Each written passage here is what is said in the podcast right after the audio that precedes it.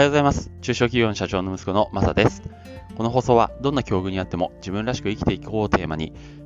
えー、なんだ、社長、ごめんなさい。社長の息子として過ごしている僕の体験や、これからの人生の模索などについてお話ししています。はい。えー、今日は7月、えー、ですね。えー 土曜日ですね。皆さんいかがお過ごしでしょうか。えっ、と、今日僕はですね、あの、朝、えー、会社、ちょっと、あの、月に1回の営業ミーティングみたいのがありまして、で、そこで、あの、いよいよ中国から輸入した、えーダミーの防犯カメラのセールスっていうかね、あの、みんなでこれ売ってきませんかっていう、えープレゼンをね、することになっております。いや、ちょっとね、販売したい、あの、みんなに受け入れてもらいたいなと思うので、頑張っていきたいと思います。はい。えー、っと、いうことで今日は、えー、カミカミだね。ごめんなさい。昨日飲みすぎました。え今日はですね、えーっと、ちょっとみんなに伝えたいことをまとめていますという昨日の放送の続きで、どうやったらちょっとこうみんなにうまく伝えられるかなと、えーこの会社の組織運営とかね、そういう自分が悔いのないようにちょっと伝えたい内容をまとめてるんですけど、それをどうやって伝えられるかなっていうのを、えー考えた結果、こうしようかなっていう結論が出ましたので、そのことをお伝えしたいなと思ってます。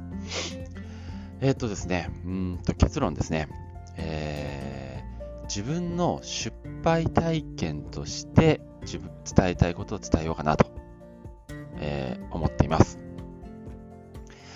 えーっと昨日、まあ、妻にも言われてですね、あのそんなね、あの誰も聞きたくないことをね、こう無理やり聞かされても、もうなんか誰もそんなみんな身にならんというか、聞かんよっていう話をされたのを、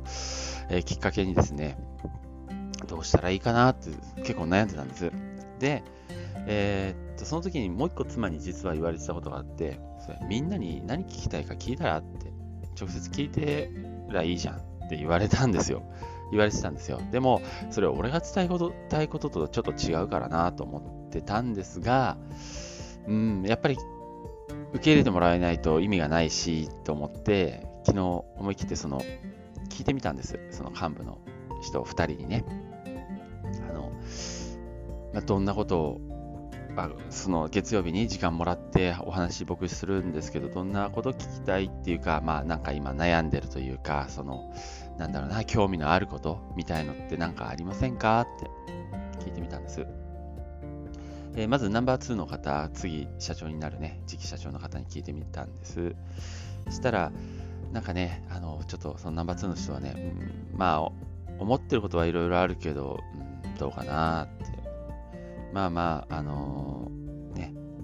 マサが、こう、言いたいことっていうか、伝えたい、そういうことを、まあ、見させてもらって、まあ、それでなんか、もっと聞きたいっていうのがあれば、まあ、その時言うよ、みたいな。なんかちょっとね、心を開いてくれないような反応だったんですよ。ああ、なんかちょっと軽く嫌われてんなっていうのをちょっとなんとなく思いました。いや、わかんない。そうじゃないのかもしれないけど。で、ああ、そうですか、つって、わかりました、つって終わったんですよね。もう一人の人は割と心を開いてくれて、ああ、そうって、そうだねって。でも僕は、あの、そのもう一人の人はね、僕は、その、ちょっと頭悪いからって 言うんですよ。頭悪いから、その、なんだろう、経営の数字がどうのっていうのちょっとよくわかんなくて、はどっちかっていうと現場寄りだからね、現場のその在庫をどうしたら、えー適正にできるかとか、なんだろう、そういうことの方が知りたいかな、みたいなことを言われて、ああ、そうなんだって思いました。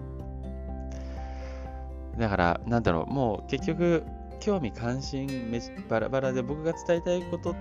この経営理念だったり、会社全体の大きい話だったりっていうのはあんまり求められてないなってすごい分かって、えーそれをま、それでもやっぱり大事だなと思ってて伝えたいってなったら、やっぱり、なんだろうね、こう、こうだよね、ああだよねって上から言うのもちょっとあれだ、ちょっと受け入れられられないでしょうし、えーかといって、今、うちの会社の問題はこうだから、こうでしょって、なんて、こう、一方的にね、言うのも多分受け入れられない。もう自分ごとってなったら、こう、反発を食らうなって思ったので、うーんって考えて、あ、そうだと。人の失敗人の話だったら何の責任もなくこう受け入れられるな聞けるなとりあえず聞けるなって思ったんですねあの僕ボイシーとか好きでよく聞いてるんですけど結構自分の失敗の話とか話しててでそれをあそれって俺にも転用できるかもみたいな感じで聞いたりするんですよだからあそういうのってなんかすんなり受け入れられるなって思ってそれをやろうと思いました。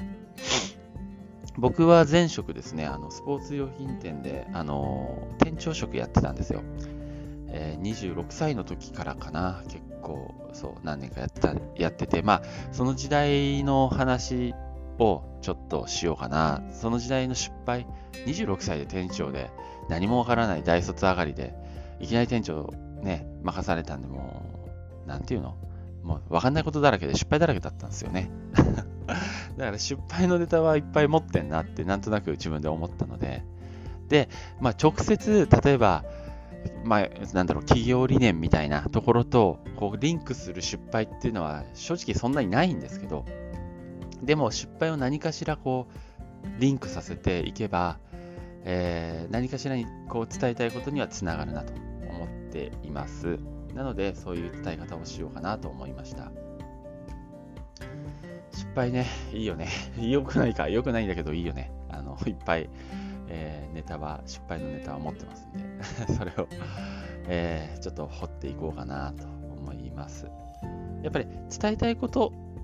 と伝え方っていうのは別だなって改めてちょっと学びにな今回学びになったというか、えー、まあ、伝え方は何でもいいなってってもう思ったんですよ。伝える内容さえあのちゃんと伝えれば。だから、えー、なんかちょっとね、自分の発想というか、ね、この悩んだことがね、身になってすごい良かったなって今は思っております。伝え方と、え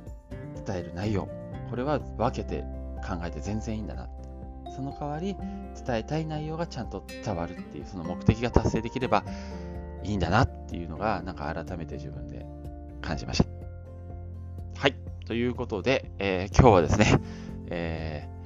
なんだっけ？いやそうそうそう。みんなに伝えたいことを悩んだ結果自分の失敗談として伝えることにしましたっていうことを報告させてもらいます。実際うまくいったかどうかはまた、えー、月曜日終わって火曜日かな、えー、お話ししたいと思ってます。とりあえず今日は、えー、ちょっとその中国輸入のダミーのカメラ頑張って売り込んでいきますことで、え最後まで聞いていただいてありがとうございました。それではまた。